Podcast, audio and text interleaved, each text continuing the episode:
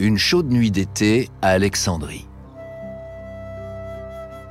Jules César a convoqué dans son palais les deux souverains d'Égypte, Ptolémée XIII et sa sœur Cléopâtre. Il s'impatiente. Mais voici qu'un serviteur dépose à ses pieds un tapis qu'il déroule avec minutie. Sous les yeux ébahis du général romain, Cléopâtre se redresse. La reine est d'une beauté à couper le souffle. César succombe immédiatement à ses charmes. En un instant, une jeune femme de 21 ans a mis à ses pieds un homme d'âge mûr et au sommet de sa gloire. La légende est belle. Il faut dire que depuis l'Antiquité, la fascination pour le charme de Cléopâtre ne s'est jamais démentie. Difficile de savoir quel personnage se cache en réalité derrière ce fantasme masculin. Mais réduire ainsi la reine à son pouvoir de séduction serait une erreur. Cléopâtre était d'abord et surtout une très grande politicienne. À cause de son ambition, ses rivaux, tous des hommes, lui ont voué une haine farouche et l'ont affublé d'une réputation maléfique. Derrière cette légende noire de la reine d'Égypte, est-il seulement possible de retrouver la vraie Cléopâtre? Vous écoutez Au-delà des légendes. À l'occasion des 15 ans de la franchise Assassin's Creed, voyagez à travers 2500 ans d'histoire, à la rencontre d'hommes et de femmes au destin hors du commun. Revivez leur légende, découvrez leur histoire.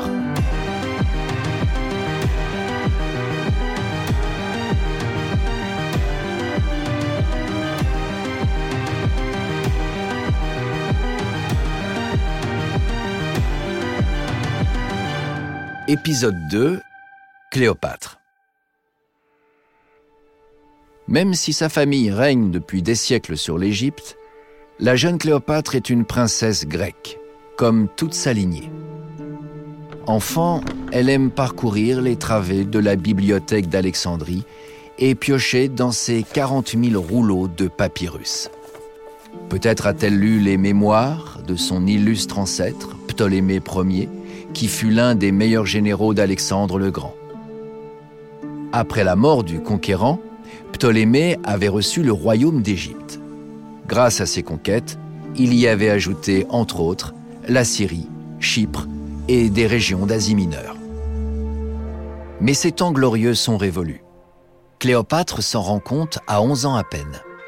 En 58 avant Jésus-Christ, son père, Ptolémée XII, doit fuir le pays et elle part avec lui son règne fut difficile. Contesté dans son royaume, réduit à l'Égypte et à Chypre, il a acheté très cher le soutien de la puissance incontournable du moment, Rome. Mais il doit pour cela augmenter les impôts et céder Chypre. Devenu très impopulaire, Ptolémée XII est chassé du trône par son peuple au bénéfice de sa propre fille, la sœur aînée de Cléopâtre, Bérénice IV. Dans cette fuite qui les conduit jusqu'à Rome, Cléopâtre assiste à l'humiliation de son père. Sous les yeux de sa fille, Ptolémée mendie des soutiens pour organiser son retour au pouvoir. C'est finalement le gouverneur de Rome en Syrie qui accepte de l'aider, contre une somme astronomique. Il envoie ses soldats pour renverser Bérénice. En 55 avant Jésus-Christ, Ptolémée XII retrouve son trône mais l'Égypte est désormais sous tutelle romaine. C'est ce pays que le roi lègue à ses enfants à sa mort en 51 avant Jésus-Christ. Et il a confié à Rome son testament. Cléopâtre, alors âgée de 18 ans, devra régner avec son jeune frère, Ptolémée XIII, qui n'en a alors que 10. La jeune reine est donc l'héritière d'une dynastie grecque au passé prestigieux mais qui connaît un inexorable déclin. Elle a en tout cas pris acte d'une réalité politique fondamentale. Il lui faudra compter avec Rome pour redonner à son royaume le lustre qu'il a perdu.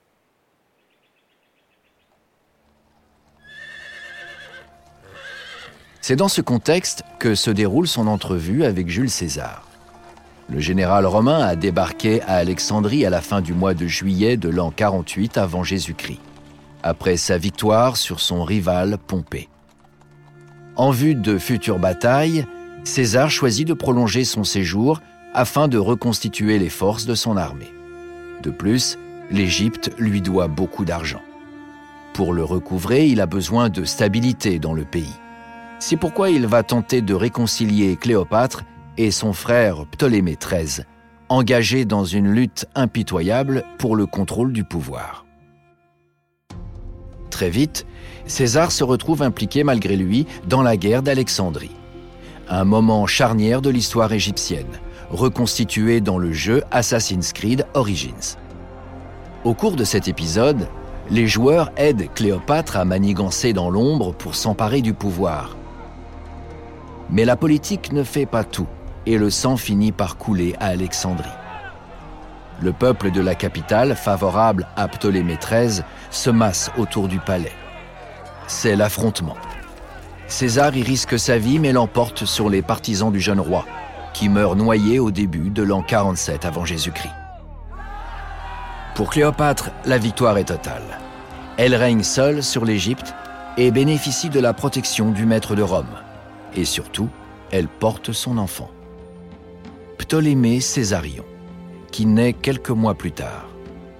César, on le voit bien, s'est retrouvé dans le camp de la reine au gré des circonstances. Le coup de foudre n'explique donc pas tout, même s'il semble avoir été bien réel. Ce couple de pouvoir ne se quitte plus, et Cléopâtre multiplie les séjours à Rome, où elle reçoit les honneurs dus à une reine. Elle s'y trouve d'ailleurs en 44 avant Jésus-Christ, le 15 mars, quand, accusé de vouloir établir une monarchie, César est assassiné. Rome plonge alors dans la guerre civile. Les partisans du défunt, menés par le général Antoine et Octave, le fils adoptif de César, s'opposent à ses assassins Brutus et Cassius. Cléopâtre, qui a rejoint Alexandrie, est prudente et ne prend pas parti l'issue de la guerre lui paraît trop incertaine. Elle cherche d'abord à préserver son royaume, preuve supplémentaire que sa relation avec César était au moins autant politique que sentimentale.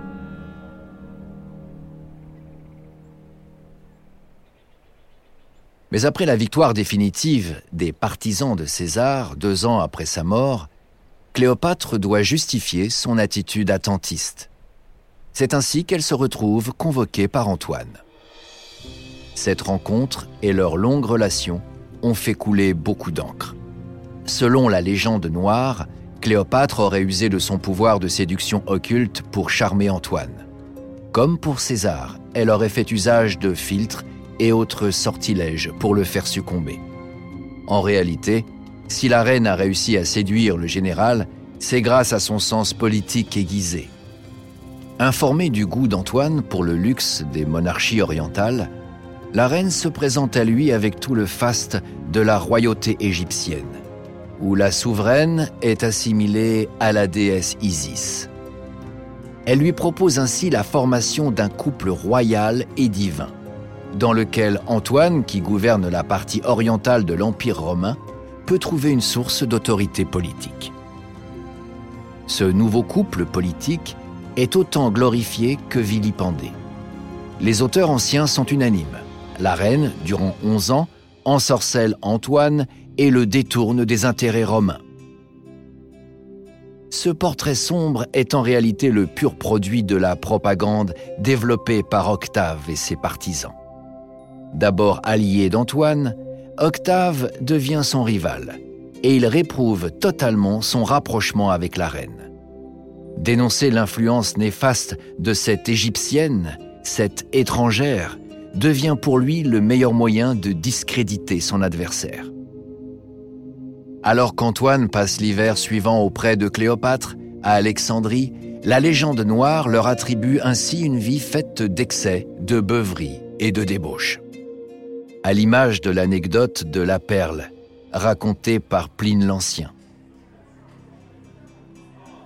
Cléopâtre, pour prouver à son amant qu'elle est capable de dépenser 10 000 sesterces en un seul repas, retire une perle d'une de ses boucles d'oreilles, la plonge dans une coupe de vinaigre pour la dissoudre, avant d'avaler le breuvage d'un trait. Finalement, Antoine quitte l'Égypte en 40 avant Jésus-Christ. Les amants sont séparés pendant trois ans. Dans l'intervalle, les relations entre Antoine et Octave se dégradent.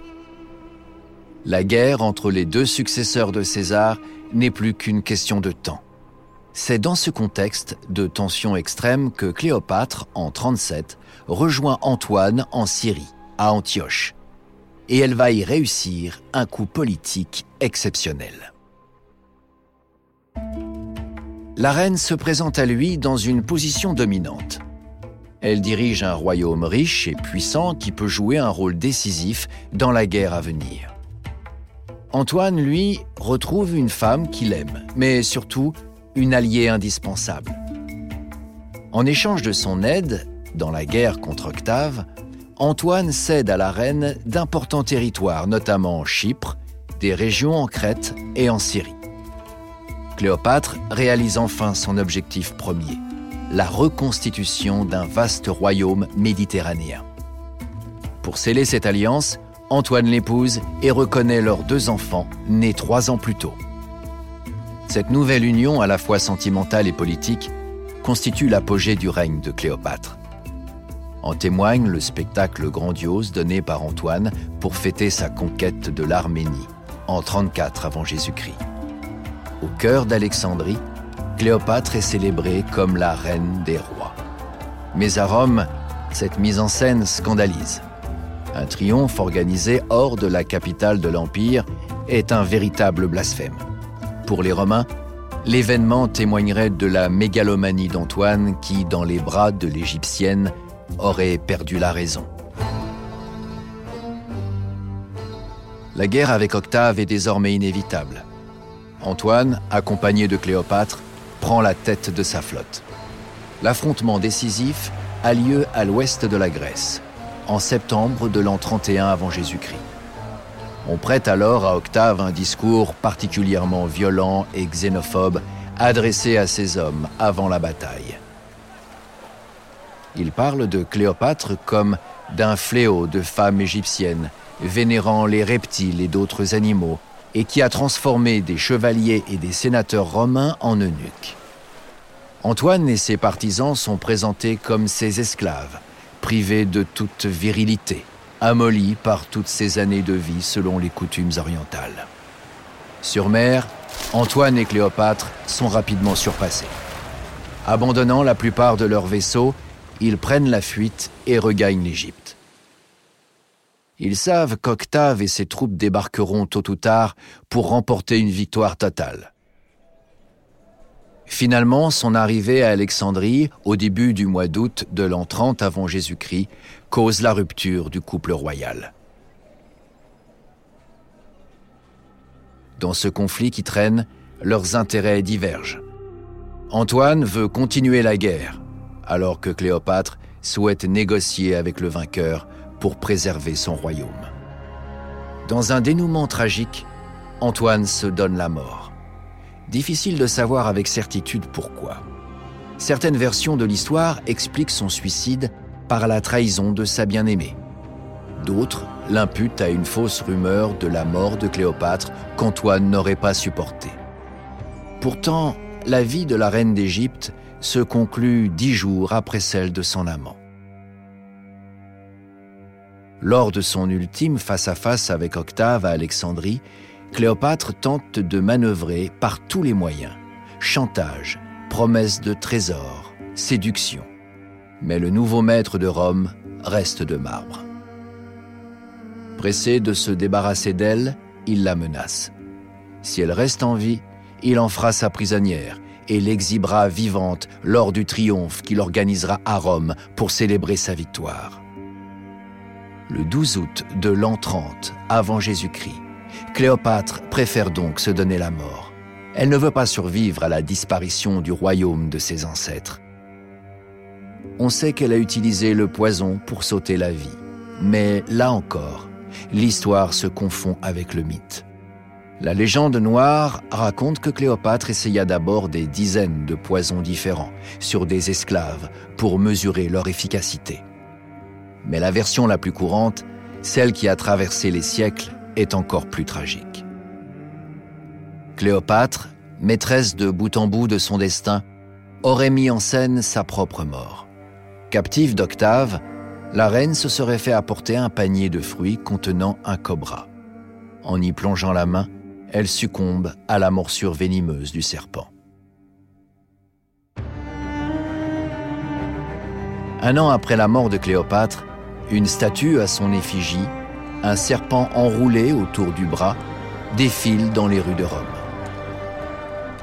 Octave célèbre son triomphe sur la dernière reine d'Égypte et impose au passage pour des siècles cette version de sa mort. Derrière le portrait haineux fabriqué par la propagande, marqué du sceau du machisme et de la xénophobie, Cléopâtre demeure en grande partie une énigme. Une certitude existe. Elle fut une femme dotée d'un grand sens politique, capable de restaurer comme aucun de ses prédécesseurs la grandeur de l'Égypte.